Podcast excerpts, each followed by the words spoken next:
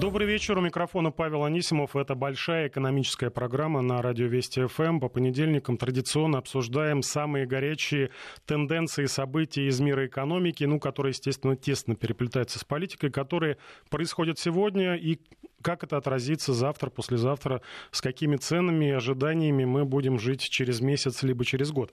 Ждем первого замдекана факультета мировой экономики и мировой политики Высшей школы экономики Игоря Ковалева.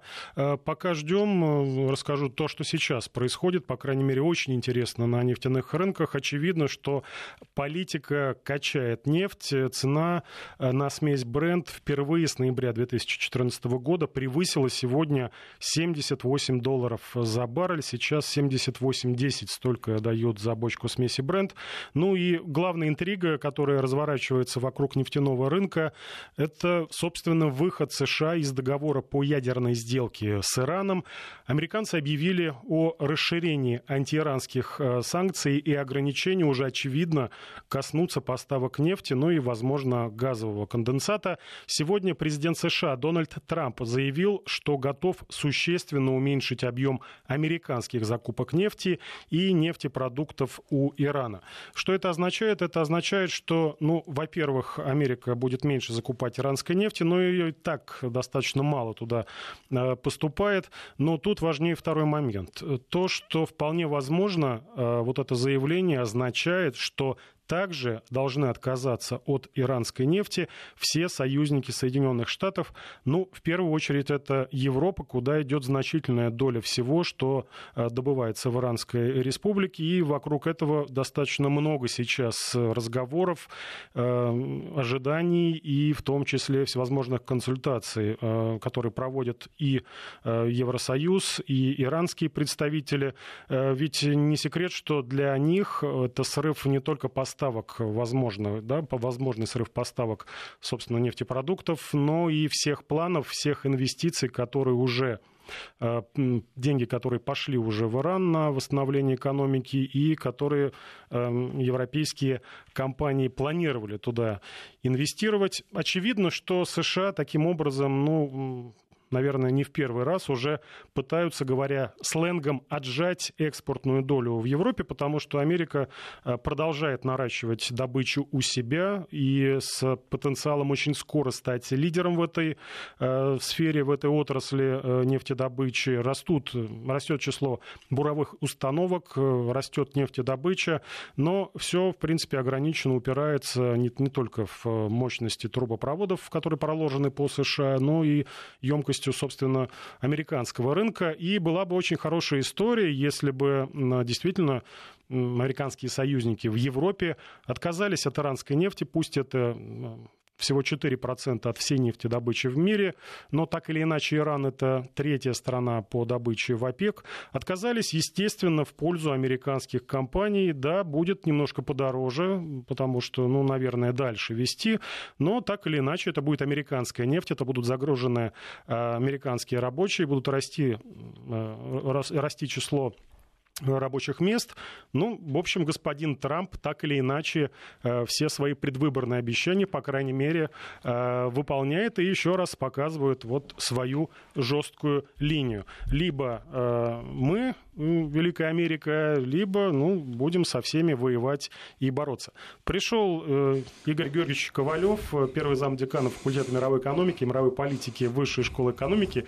Отдышитесь, Игорь Георгиевич.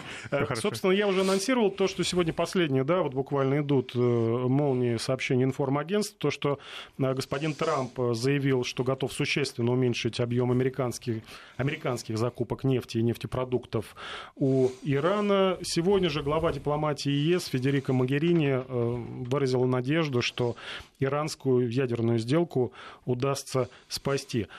Начнем все-таки с рынка нефти. Означает ли это заявление сегодня господина Трампа, которое он дал поручение, в том числе и Минфину США, и э, Государственному департаменту проработать этот вопрос, означает ли это, что таким образом должны поступить все союзники США, все должны отказаться от иранской нефти? Ну, прежде всего, добрый вечер. Безусловно, э, прежде чем вводить санкции, э, конечно, такие вопросы прорабатываются и просчитываются.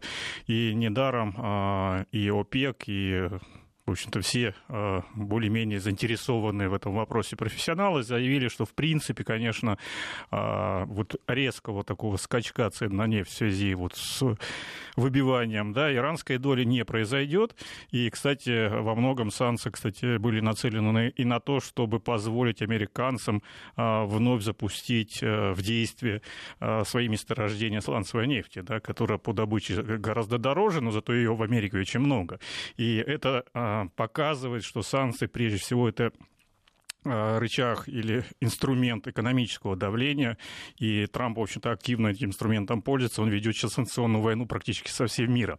Да, и с нами, и Китаю грозит торговая война, и европейцев предупреждает, что если вы не присоединитесь, то мы тоже против э, ваших компаний да, предпримем э, санкционные, санкционные меры. То есть э, Америка расчищает себе рынок, я бы так сказал. Э, то, что расчищает себе рынок, это понятно. А почему оно не думает о э, европейских э, партнерах своих, которые во многом поддерживали? Ну, до последнего времени, пока американцы против европейских компаний не ввели металлургических заградительные пошлины. Почему тут важна ключ... ключевой становится позиция именно Европы, и почему Европа достаточно жестко высказывается за сохранение ядерной сделки? Только ли дело в иранской нефти, либо все же в инвестициях, которые достаточно хорошо сейчас идут в Исламскую республику именно из Европейского Союза. Ну, почему он не думает о европейских партнерах? Ну, ответ достаточно простой, потому что, помните, предвыборный лозунг Трампа «Америка прежде всего, сделаем Америку снова великой», а все, кто этому мешают, это, в общем-то, э, в общем, должны подвинуться, да, или принять это как должное. Поэтому Трамп, в общем-то, ведет себя так, как он ведет. Почему Европа заняла другую позицию, уже так послушно за э, Соединенными Штатами не следует? Ну, на мой взгляд, произошло некое отрезление, да. Смотрите, когда европейцы так безропотно, да, практически единогласно присоединились к санкциям против России, опять же, инициированными Соединенными Штатами. Да, наступили себе своим да. компаниям на горло. Да, многие говорили, что экономически это, в общем-то, для Европы разорительно. Да, разорительно, но тогда думали, вот ради такой святой политической цели наказать неправильно ведущуюся Россию, да, ну мы немножко потерпим. Что же они увидели э, вот на сегодняшний день и почему изменилась позиция? А они видели очень простую вещь, что торговля, допустим, России с Соединенными Штатами последние два года растет. Америка вышла уже на пятое-шестое место среди наших российских внешнеторговых партнеров. Пусть, да, она там делит это с Италией, да, там процент небольшой, но тем не менее, да, она, она движется вверх. А торговля с большинством из европейских партнеров России, она, наоборот, падает. То есть европейцы несут больше убытки. Европейцы выдавливают с российского рынка, и туда приходят, э, в общем-то, другие компании, в том числе и американцы. Ведь американцы не ввели санкции ни в одной сфере, которая для них чувствительна. Да? Ну почему вы не ввели санкции на там, двигатели, да, на сотрудничество в космосе и так далее? Нет, там мы на не российскую нефть в том конце да. концов. А, вот. Нет, там мы не вводим э, санкции, там для, для нас это будет чувствительно, поэтому вводим то, от чего могут пострадать наши, опять же, друзья-конкуренты, но не мы сами. Поэтому политика, в общем-то, вполне очевидна, и, опять же, это а, в первую очередь политика, а, где доминирующий элемент это все-таки элемент экономический, да, а политический контекст имеет гораздо меньшее значение.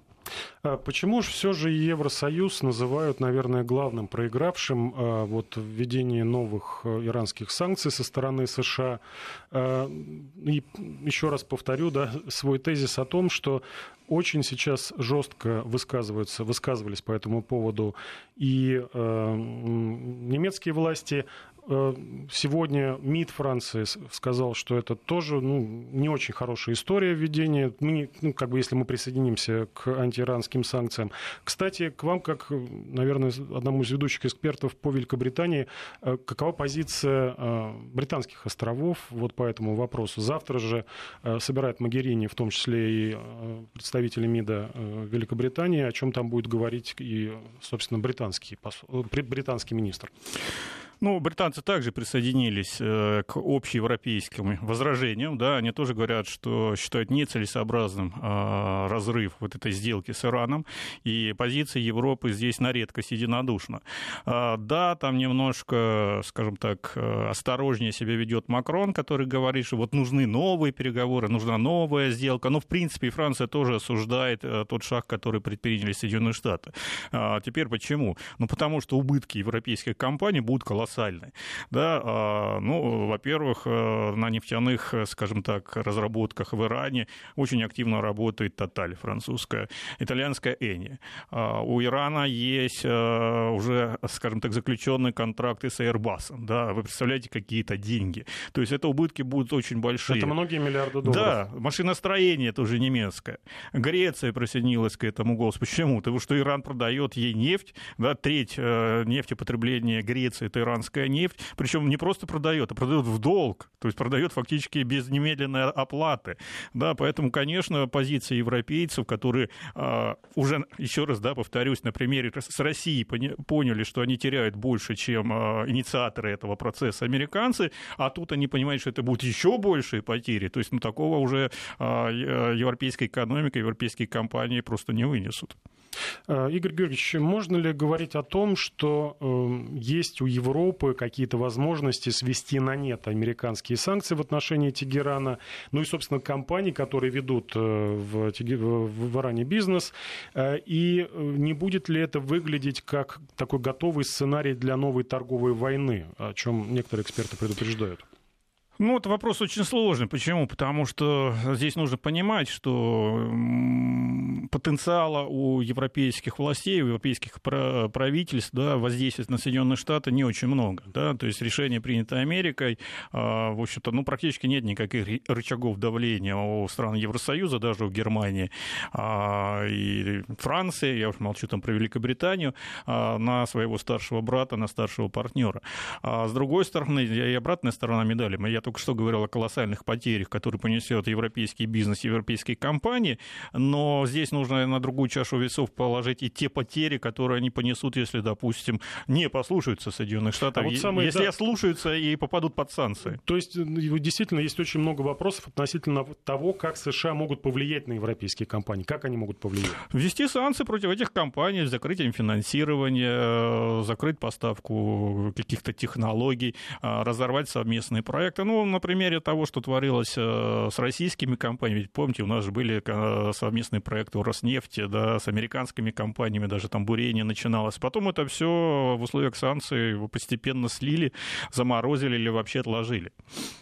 И э, я нашел такое постановление еще с 90-х годов Евросоюза, э, которое обсуждалось как раз как одно из противодействий американским санкциям. В частности, вот это постановление, э, которое вводит защитные меры для европейских компаний, э, которые могли бы оказаться под санкциями США, но тогда это постановление принималось из-за торговли э, с Кубой. То есть были обязаны европейские компании выполнять э, все заключенные э, контракты.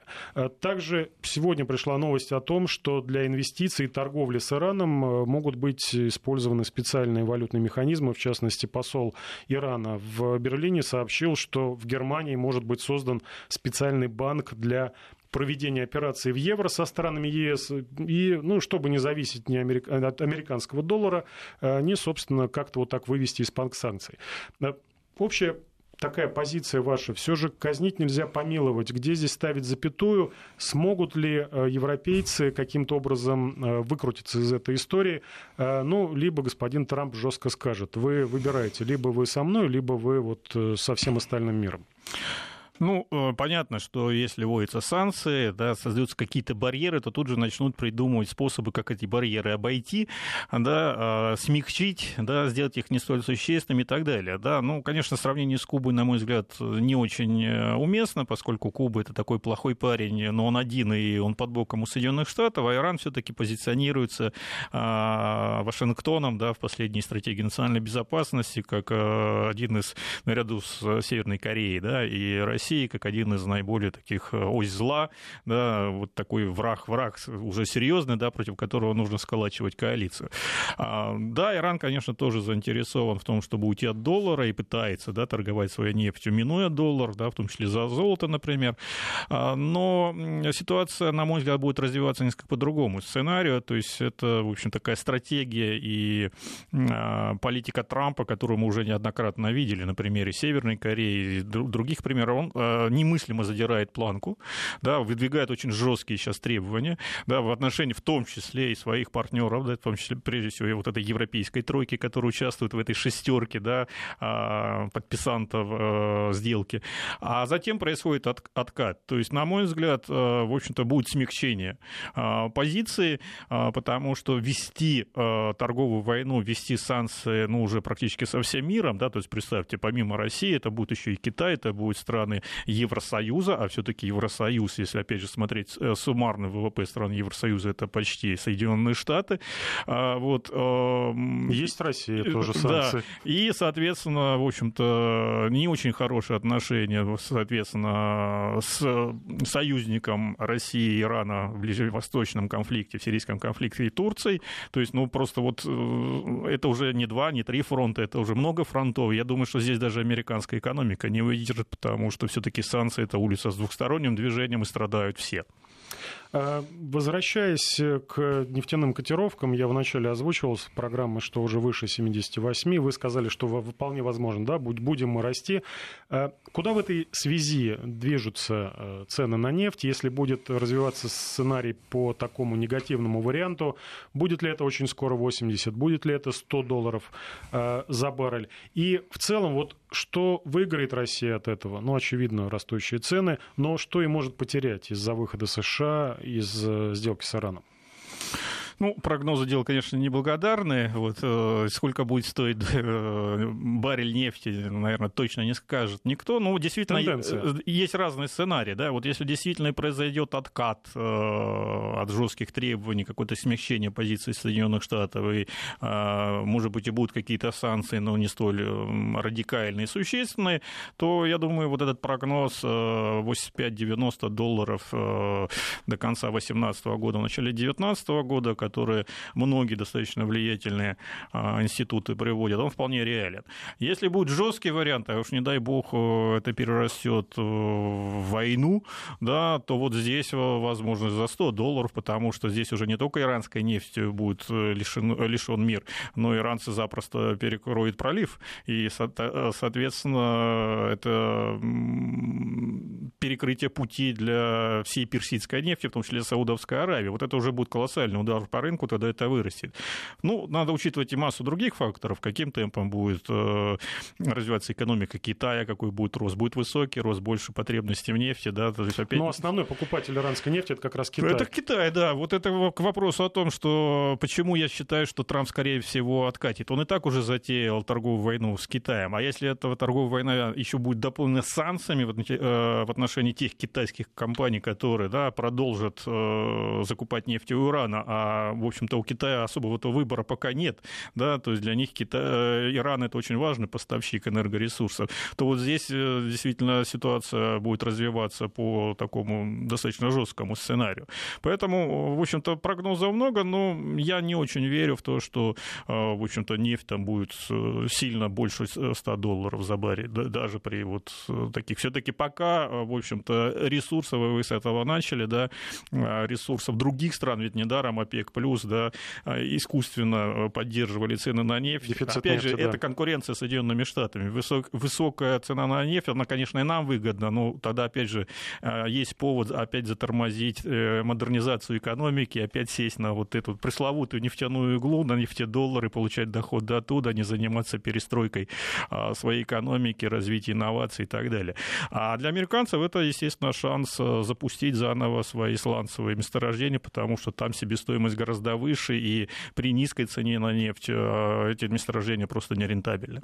Мы вспомнили Китай. Э, как изменится отношение России и Китая после выхода США из ядерного э, договора, если вспомнить, кстати, что глава иранского МИДа Джавад Зариф, он сегодня встречался с, исполняющим обязанности министра иностранных дел России господином Лавровым, а вчера был как раз в Пекине, он из Пекина прилетел, где со своим коллегой тоже по этому поводу общался.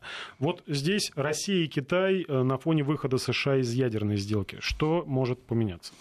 Ну, здесь я бы говорил не только на фоне выхода из ядерной сделки с Ираном, а здесь нужно говорить и на фоне фактически да, такой уже начавшейся торговой войны Соединенных Штатов с Китаем. То есть ну, целый комплекс факторов объективно толкает Россию и Китай на еще большее сближение. Потому что, конечно, потенциал далеко не реализован. Все-таки торговля, допустим, России с Китаем там почти в 7 раз меньше, чем торговля а, Китаем с Соединенными Штатами. Понятно, и страна у нас по населению, во всяком случае, меньше.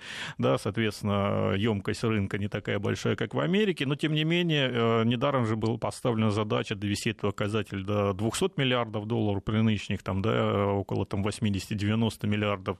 А, то есть потенциал есть, и возможности для а, развития, укрепления связи с Китаем есть. Другое дело, что, опять же, здесь нужно себя очень аккуратно вести, потому что не нужно думать, что вот Китай прям такой наш друг, благодетель, брат, и вот все нам присет на... Торговый расчетливый партнер. Торговый расчетливый партнер, с которым очень сложно вести переговоры, который четко понимает, что он хочет, а иногда контрпартнер этого не понимает. А вот, поэтому здесь очень важно грамотно выстроить эти отношения и, в общем-то, к взаимной выгоде да, добиться укрепления этого партнерства, потому что, в общем-то, в условиях, еще раз повторю, санкций со стороны Соединенных Штатов и а, Европейского Союза, конечно, для нас Китай становится все более и более важным партнером. И достаточно сильным другом не только экономическим, но и военным. Да, безусловно, ведь э, э, та позиция, которую Китай занял, э, вот э, когда фактически уже говорили, что сейчас чуть ли в Сирии не начнется столкновение между российскими войсками и американцами, да, и Китай нас поддержал, и посмотрите, как Китай голосует в Совете Безопасности ООН, поэтому значение Китая как политического и в том числе военного партнера очень велико. Первый зам декана факультета мировой экономики и мировой политики Высшей школы экономики Игорь Ковалев у нас в студии. Продолжим буквально через несколько минут. Не переключайтесь. Продолжаем, продолжаем большой экономический экономический час. В студии Павел Анисимов и первый замдекана факультета мировой экономики и мировой политики Высшей школы экономики Игорь Ковалев. Еще пару слов о той ситуации, которая складывается вокруг выхода США из ядерной сделки с Ираном. Э, Все же еще раз настойчиво попрошу вас, Игорь Георгиевич, прокомментировать, э, собственно, нашу выгоду, помимо нефтяных цен, выгоду расширения торговых связей с Ираном. Не секрет, что мы вот на день открытых дверей Ирана, когда с него сняли санкции, мы немножко запоздали, и в основном туда первыми заскочили э, в этот, э, скажем так, ну, не самый бедный регион. Первые заскочили европейцы. Э, мы вот лишь весной заключили с Ираном первый за очень долгое время контракт на разработку нефтяных месторождений, при том, что предлагали свои услуги и, собственно, с самого начала э, разморозки вот этих санкций, э, мы основные плюсы для нас ну, основные плюсы для нас э, сейчас э, заключаются в том, что действительно вот эти, э, это решение Дональда Трампа, и если новые санкции появятся, то это, в общем-то, ну, нелегитимные санкции, да, то есть они не будут одобрены Совбезом ООН, это уже совершенно очевидно, то есть здесь и Китай, и Россия наверняка применят право вето, если до этого дают, поэтому Трамп сказал, что никаких согласований не будет. То есть это будут санкции уже совсем другого рода. Кроме того, в общем-то, Америка Америка пойдя на этот шаг, в общем-то, показала, а, скажем так, как она легко отказывается от ранее подписанных соглашений. В этом смысле сейчас многие эксперты говорят, а как же теперь Трамп поедет на переговоры в Сингапур с Ким Чен Ыном, да, и как он там будет с ним договариваться, когда вот пример Ирана, да, а, на глазах. Поэтому наша выгода какая? Мы, мы теперь можем говорить, что, в общем-то, санкционный режим в отношении Ирана также незаконен, как он незаконен в отношении России, и, в общем-то, развивать сотрудничество с государством, которое в последние десятилетия показывает очень неплохие темпы экономического роста. Если посмотреть а, на динамику да, там, ВВП, если посмотреть на то, чего смогли добиться иранцы э, вот, развитии своей экономики, ну и все-таки, да, вот эти вот даже обвинения в том, что вот Иран вот-вот создаст ядерную бомбу, это показывает потенциал страны. Да, далеко не каждая страна а, может, в общем-то, себе позволить столь дорогостоящие Э, эксперименты, дорогостоящие разработки. Китай, э, Иран, конечно, в общем-то, совершил э, ну, такой значительный рывок. Недаром интерес к Ирану очень серьезно возрос, в том числе и у нас в стране. И поэтому развивать отношения с Ираном, я думаю, это вполне перспективные, опять же, перспективные направления с учетом важности того региона, где находится Иран, с учетом а, того, что Иран, в общем-то, опять же, является нашим союзником по Сирии, по сути дела. Поэтому для нас это достаточно важный партнер. И здесь я вижу достаточно серьезные перспективы для развития. Есть такая обывательская точка зрения, что США э, вышли из соглашения с Ираном, потому что настало время размораживать счета в американских банках, а там 100 э, миллиардов долларов. И вот американцы боятся, что вот Иран получит такие деньги громадные, и вот с ними что-то он такое сделает. Ну, это вряд ли деле все-таки, да, я думаю, что до, до такого дела не дойдет, что прям вот, что называется, мелочи с карм, по карманам тырить, да, и э, я не думаю, что эта точка зрения, в общем-то, является... Я сказал, что это обывательская. Да, да, да, вот, вот именно она обывательская, отнюдь не серьезная. Э, перейдем к другим торговым войнам, о которых, э, ну, сейчас почему, ну, понятно почему, потому что очень много э, информационных новостей более значимых, но так или иначе это темы, о которых мы говорили достаточно много некоторое время назад и которые, в принципе, никуда не делись. Я говорю о торговой войне, мы уже упомянули с Китаем, но и напомним, что США ввели, правда, пока отложив действия, ввели заградительные пошлины для сталелитейщиков, производителей алюминия, Э, не только из России, но и из Евросоюза, чем вызвали достаточно негативную реакцию. Все говорили э, ведущие политики э, крупнейших европейских стран, что так нельзя. Что же вы делаете, ребята? Мы же с вами вот дружим, подписываем всякие санкции, а вы против нас теперь санкции вводите и выкручиваете руки. В каком сейчас состоянии? То есть это такое слаботлеющая торговая война, либо готовят, копят силы э, стороны для того, чтобы в такой последний решающий бой вступить? Ну, я бы сказал так, что это перманентная э, торговая война, потому что, может быть, это так не всегда на первых полосах да, новостей проходит, но ведь э, конкуренция и взаимная торговая война между, допустим, там, Airbus и Boeing, да, это, это отнюдь не новость вот сегодняшнего или вчерашнего дня она ведется. Ну, как-то они делили рынок этого она ведется давно, тем не менее, и судится и так далее. Или вспомните автомобильные войны да, между автогигантами Японии и Соединенных Штатов. То есть это вполне нормальная, скажем так, часть современного бизнеса, современной конкурентной борьбы. Другое дело, что американцы, в общем-то, этим еще умело управляли, да, и долгое время, в общем-то, фактически руководя ВТО, да, в общем-то, использовали эту международную организацию, опять же, в своих интересах для укрепления своих позиций. Но сейчас сейчас ситуация изменилась. Сейчас э, фактически Китай создает альтернативную, да, в рамках вот этого знаменитого проекта «Один пояс, один путь», э, да, альтернативную э, структуру по рассмотрению торговых споров и претензий друг к другу.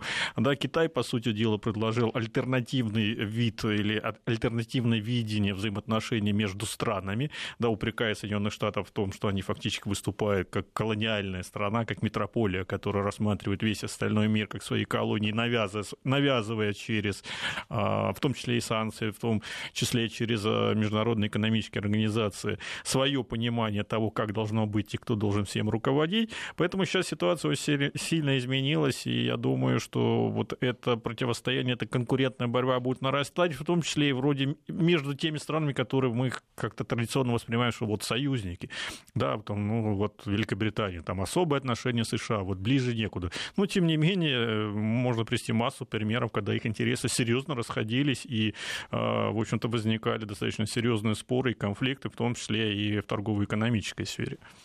Приходит сообщение, опять же, вокруг выхода США из иранской сделки. Во Франции предложили создать для урегулирования иранского кризиса группу четырех стран, куда вместе с Францией войдут Россия, Китай и Германия. Напомню, завтра глава внешнеполитической службы ЕС Федерико Магерини созывает на консультации министров иностранных дел Франции и Великобритании. На встречу приглашен глава иранского МИДа э, Джавад Зариф. На ваш взгляд, вот эта встреча завтрашняя, она будет какой-то ключевой определяющей, либо ну, присмотрятся друг к другу стороны, какие-то вот рэперные точки обозначат, а дальше будут двигаться? Ну, трудно сказать, что она будет определяющей, тем более... Не тот уровень. Причем здесь Магерини, да, все-таки Магерини это представитель всего Европейского Союза, а есть, в общем-то, страны, да, которые являются подписантами. Но она как модератор, я понимаю, выступает. Ну, ну вот в роли модератора может быть, но не как лицо, которое будет решать. Иран, конечно, сейчас хочет получить гарантии. Да, для этого он ездил в э, Китай, для этого он э, с Лавровым беседует. Да. Но у нас получил э, гарантии, да. по крайней мере. Совершенно верно. Он, он то же самое хочет сейчас получить и от европейских стран, потому что, опять же, возвращаемся к тому, о чем мы уже говорили. Для Ирана, конечно, сотрудничество с Европой, и вы сами сказали, Европа туда успела зайти раньше. Это достаточно значимый фактор. Да? То есть здесь нужно понимать, что страна прекрасно понимает, какие потери, тем более на столько лет жила под санкциями, да, то есть санкции в отношении... Но, с другой стороны, иммунитет уже выработался. Да, да, вот в том-то и дело. Здесь это еще одна важная а, часть вот наших рассуждений о том, что такое санкции. Да? Это то, то же самое, как в отношении нас. Говорят, вот, вот, вот мы сейчас еще чуть-чуть, еще чуть-чуть, и, и, и все, они сломаются. Да нет, наоборот, менталитет другой. Да? Мы, э, наоборот, э, как бы становимся сплоченнее, и сильнее и учимся преодолевать. К чему и зовем господина Обаму посмотреть да, на разорванную к, российскую да, экономику. разорванную российскую экономику, совершенно верно. Да, или то, что многие наши там государственные чиновники, министры и так далее обижаются, что их не включили в санкционный список. Ага, значит, на мне клеймо, значит, я плохо, наверное, работаю, раз я не попал туда.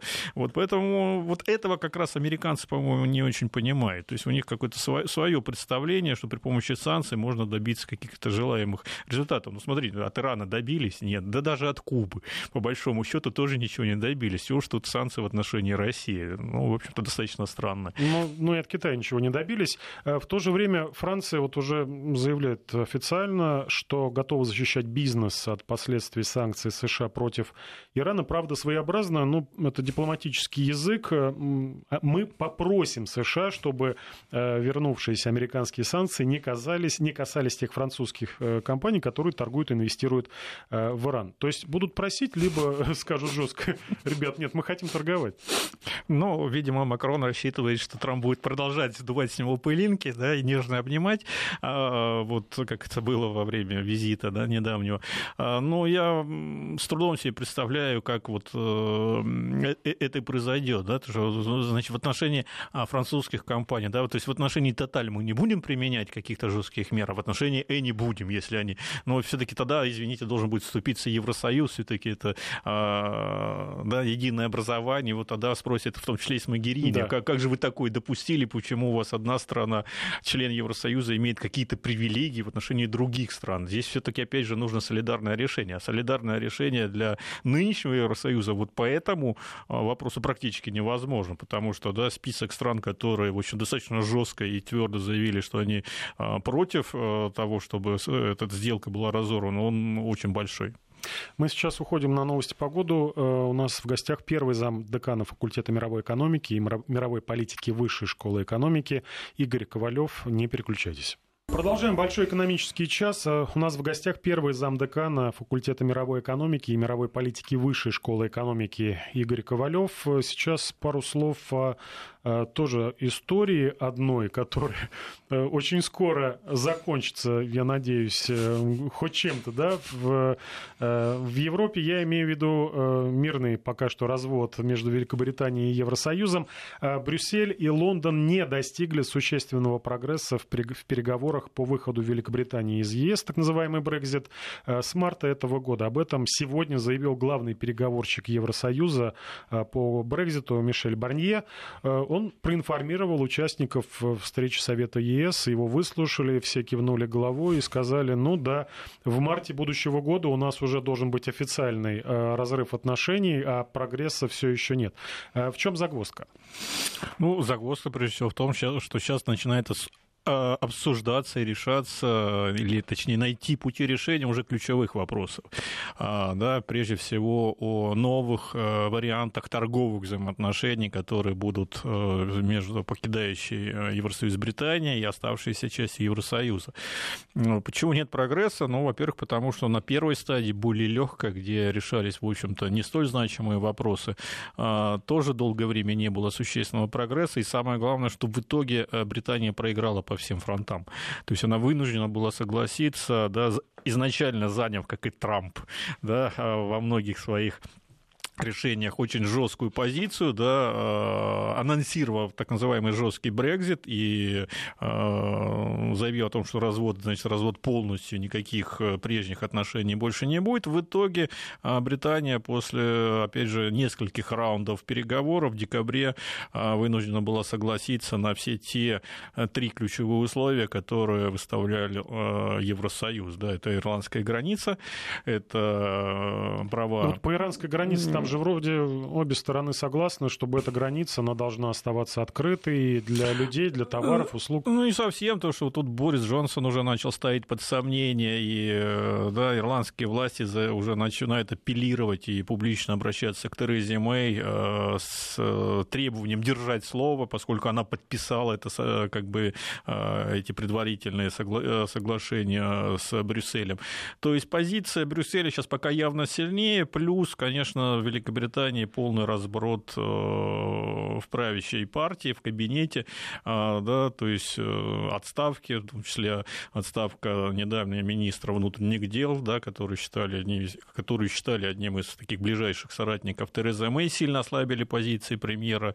Дело Скрипалей, которое тоже сильно ослабило, да, подвешенный парламент, непреодоленный до сих пор серьезный раскол внутри партии на таких жестких евроскептиков типа Бориса Джонсона, да, и э, таких вплоть до еврооптимистов, я уже не говорю там, про центристов, как, Мара, э, как Тереза Мэй, которая вынуждена была признать да, этот результат референдума, но ну, не сильно особо ему радовалась, поэтому каким, э, по какому варианту пойдут дальнейшие переговоры и какой будет э, финальная сделка и будет ли она, да, поэтому вот то, что в марте 2019 года они должны окончательно разойтись, ну да, по срокам это так, но если договорятся, а если не договорятся... А договориться они должны к октябрю, то есть через пять месяцев вот. по, по всем ключевым вопросам вопросам. А если не договорятся, тогда либо они по взаимному согласию продлевают этот срок, либо выходит вообще без сделки. Это вообще полный хаос. Да, вообще непонятно будет, как будут развиваться отношения между Евросоюзом и Британией, а найти Евросоюзу быстро и адекватную замену британцев вряд ли получится. Опять же, в условиях все тех же факторов, о которых мы говорили. И иранский кризис, и торговая война а, с э, Китаем отнюдь не способствуют тому, чтобы, э, в общем-то, эти рынки открывались для британцев, и они могли найти какую-то замену скользающему европейскому рынку. Это не так просто. Ну вот пока британские обыватели, по крайней мере, я посмотрел сегодня таблоиды э, вот в преддверии вот этого доклада э, Мишеля Барнье, э, пока британцы спокойны, на первом месте у них в таких деловых новостях Э, это открытие посольства из, mm-hmm. США в, в Иерусалиме. Э, в таблоиды такие желтые, там на первом месте какое свадебное платье на, выберет Меган, Меган Маркл. Mm-hmm. Это через несколько дней буквально свадьба принца Гарри и его избранницы. Ну вот две темы, которые сейчас обсуждаются. Неужели вот мыслящие британцы не понимают, что то, что сейчас происходит, и действия правительства в том числе загоняют то, что вы сказали, может в хаос загнать? Ну, дело в том, что, опять же, здесь тогда уже нужно вернуться э, к результатам референдума. А кто проголосовал за то, чтобы покинуть э, Евросоюз? Да? Отнюдь не те люди, которые там хорошо разбирались в экономике, в бизнесе и просчитывали э, последствия экономические вот этого решения, потому что практически весь бизнес был за то, чтобы остаться в Евросоюзе. Да? Проголосовали люди, которые, ну, вот такие, да, молчаливые британцы, да, там мелкие собственники, которые до этого раньше ну, сидели, сути, сидели которые... тихо, никуда не ходили, никого не трогали. Если сравнить те, кто голосовал за Трампа, можно ли такую да, аналогию провести? Да, безусловно. Я, я считаю, что это звенья одной цепи, и, в общем-то, и запрос, кстати, на новую политическую элиту тем самым был высказан. Ведь фактически это было голосование против Дэвида Кэмерона, да, и он фактически поплатился своей политической карьерой за это. Поэтому что такие люди? Они, конечно, для них сейчас более интересно это платье э, на очередной королевской, Маркл, да. Да, королевской свадьбе. Да. А, кстати, во многом, я думаю, и дело Скрипалей по этой теме, под это дело затевалось, чтобы отвлечь внимание публики от более насущных вещей. То есть это сознательно искусственная такая пропаганда, которая ведется для того, чтобы... Э, ну, нет никаких решений. Да что ж тогда обсуждать, да? Почему это должно быть на первых полосах газет? Ну, пока ни о чем не договорились, да? Никто не выиграл, никто проиграл. Переговоры продолжаются. А вот что будет, когда дедлайн подойдет, а сделки нет, вот об этом пока еще, я думаю, обыватель действительно не думает. Думают ли вот политики, самое главное, да? Потому что вот они-то обязаны думать. Они должны подвести страну уже с каким-то решением, с какой-то договоренностью, с тем, чтобы дальше можно было цивилизованно строить отношения. Э, некоторые эксперты говорят о том, что Великобритания ведет себя очень разумно, испортив э, отношения э, с Россией. Это не только дело Скрипалей, но и суть в том, что достаточно серьезно сокращается добыча углеводорода, в частности газа, в Северном море. И, собственно, особенно с выходом страны из единого экономического, энергетического рынка после Брекзита, Лондону просто очень понадобится российский, в том числе сжиженный природный газ. Э, не подразумевает ли это, что, возможно, не это, но следующее правительство Великобритании э, все-таки пойдет на э, нормализацию отношений, на контакт, подразумевая, что в том числе им нужен газ, чтобы чем-то согреваться зимой? Ну, газ, конечно, нужен, и да, проблемы действительно с энергетическими ресурсами Северного моря это проблема не новая, а, и она дальше только усугубляется. Но, опять же, насколько это будет выгодно э, заключать э, отдельные соглашения с Россией, уж тем более закупать сжиженный газ, он все-таки дороже, чем э, трубопроводный. Может быть, выгоднее было продолжаться оставаться в Евросоюзе и протянуть ветку там, от Германии до британских островов, ведь да, есть же ветки из Норвегии. Ну, господин Миллер сказал, если надо, мы Северный поток-3 построим. Да, да, да. Вот я, я про это. А уж тем более э, вот так ухудшать отношения, да, рано или поздно, наверное, я верю в это, э, что отношения наладятся. Во всяком случае, история российско-британских отношений показывает, что все-таки рано или поздно вот эти вот периоды серьезного, охлаждения, даже практически вражды, а все-таки это многовековая конкуренция двух имперских наций, да, двух имперских государств, э, заканчиваются нормализацией этих отношений, или даже союзом, да, как было в Первую мировую или во Вторую мировую войну. Ну, тем более, что в экономическом плане нам, в принципе, с Великобританией делить нечего.